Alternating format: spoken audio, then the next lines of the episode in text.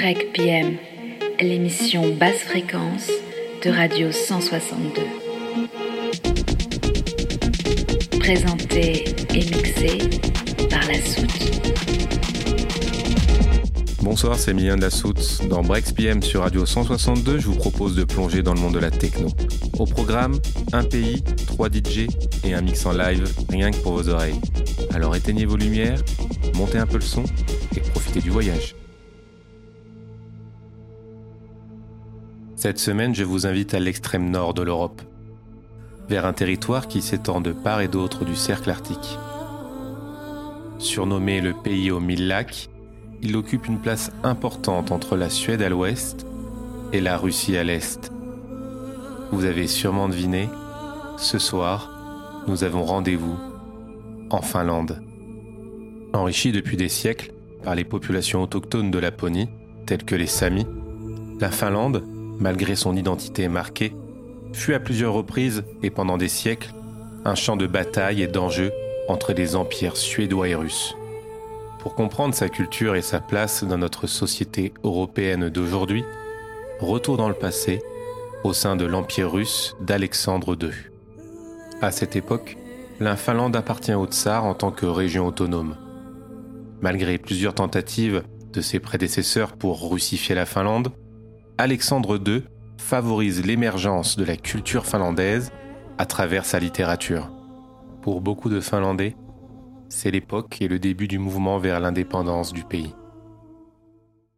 Il faut attendre le 6 décembre 1917, pendant la Révolution russe, pour que la Finlande obtienne son indépendance vis-à-vis de son voisin soviétique.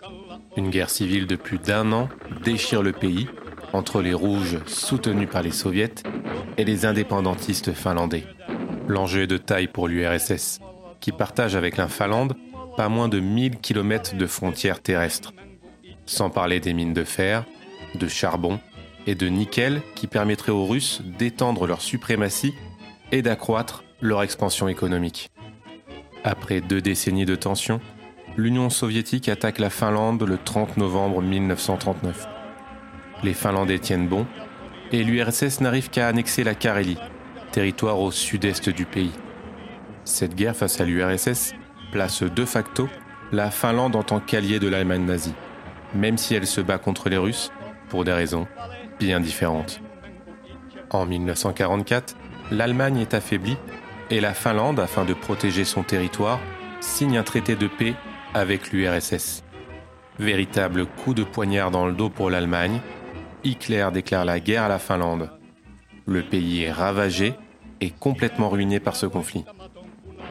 Puis la Seconde Guerre mondiale se termine, et malgré ses lourdes pertes, ce traité porte enfin ses fruits et la Finlande sauve au moins son indépendance, contrairement à ses voisins baltes, tombant dans les mains de Staline.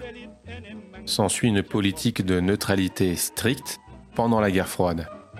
La proximité de l'URSS exerce des pressions et influence les décisions du gouvernement finlandais. Par exemple, pour préserver cette fragile indépendance et éviter une nouvelle invasion russe, la Finlande ne peut adhérer à l'OTAN, ne peut accueillir des armées étrangères sur son sol, ou encore a pour interdiction formelle de diffuser des films, des livres ou des musiques anti-soviétiques. Quelle contradiction ou paradoxe L'autocensure du peuple pour préserver la démocratie, la liberté, l'autonomie et l'indépendance. Un réel état de soumission qui sera appelé plus tard en Occident la finlandisation. Il faut attendre la chute de l'Union soviétique pour que la Finlande se libère de ses chaînes et reprenne le contrôle de sa politique extérieure. Comme première action, elle décide en 1995 d'adhérer à l'Union européenne et un peu plus tard en 2002 d'adopter l'euro comme monnaie nationale. Aujourd'hui, en dépit d'un passé lié à la Russie, les influences culturelles russes sont bien moins fortes que les influences suédoises ou allemandes.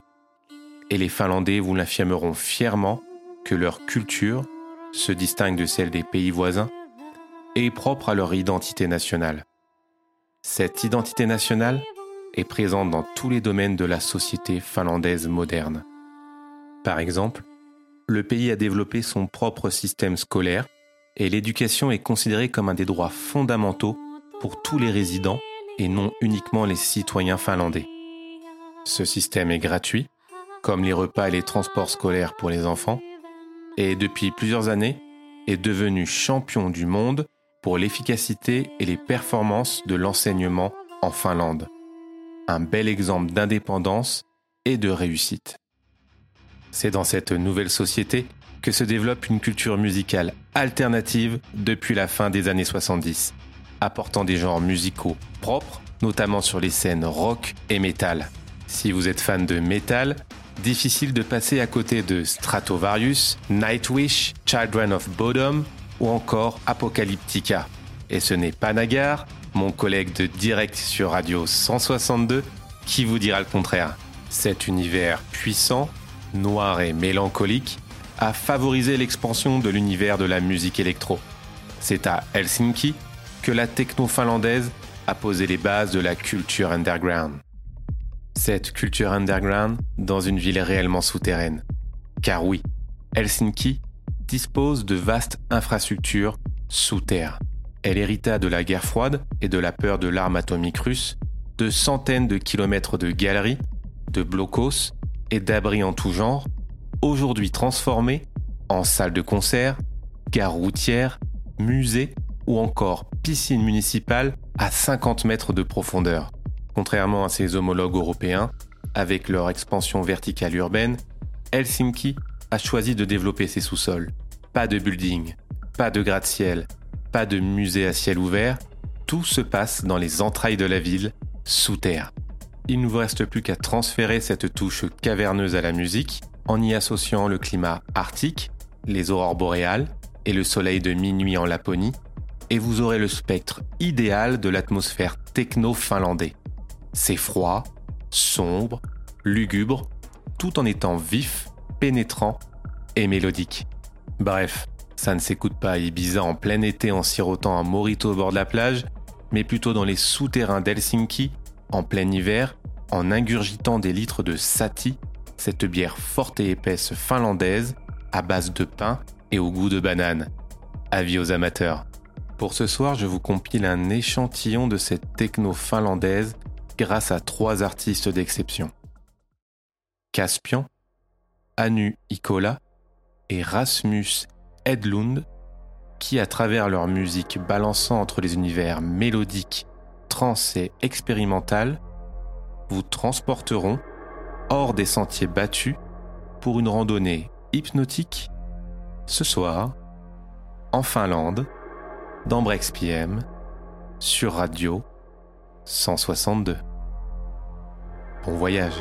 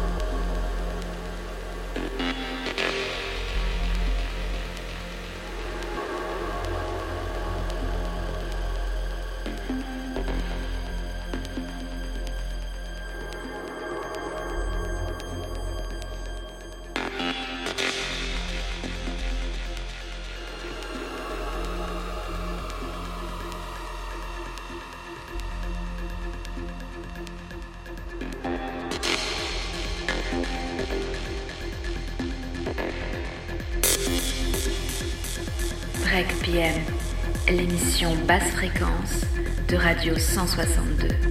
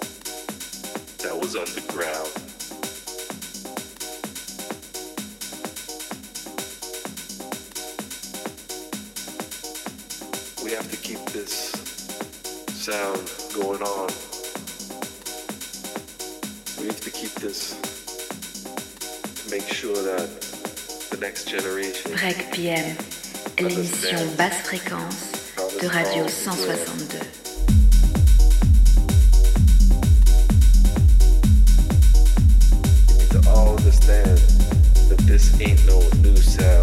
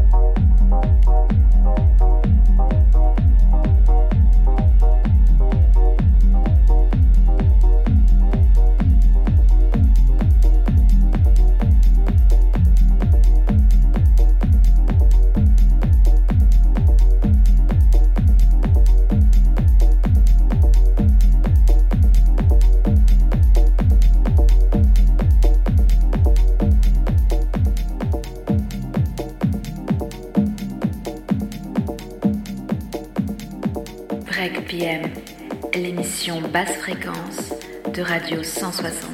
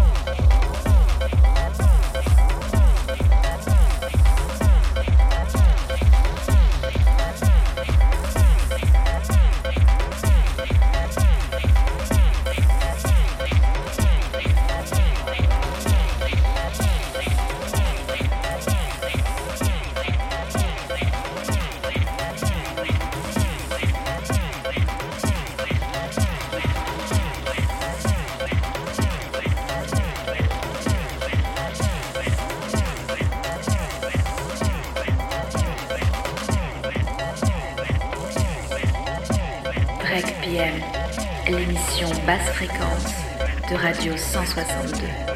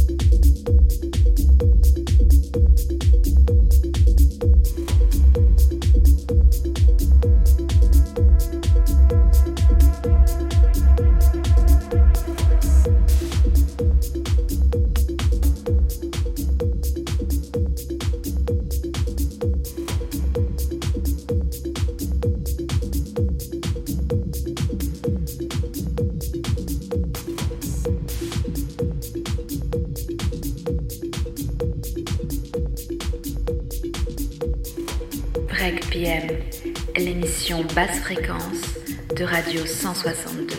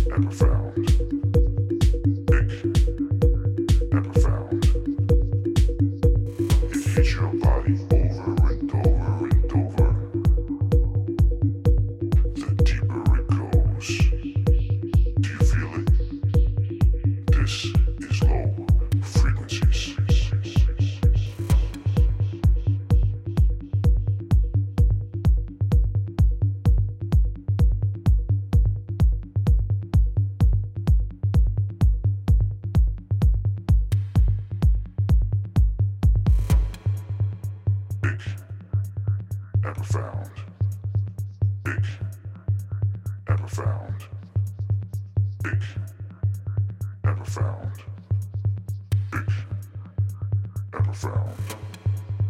Bitch, ever found. Bitch, ever found. Bitch, ever found.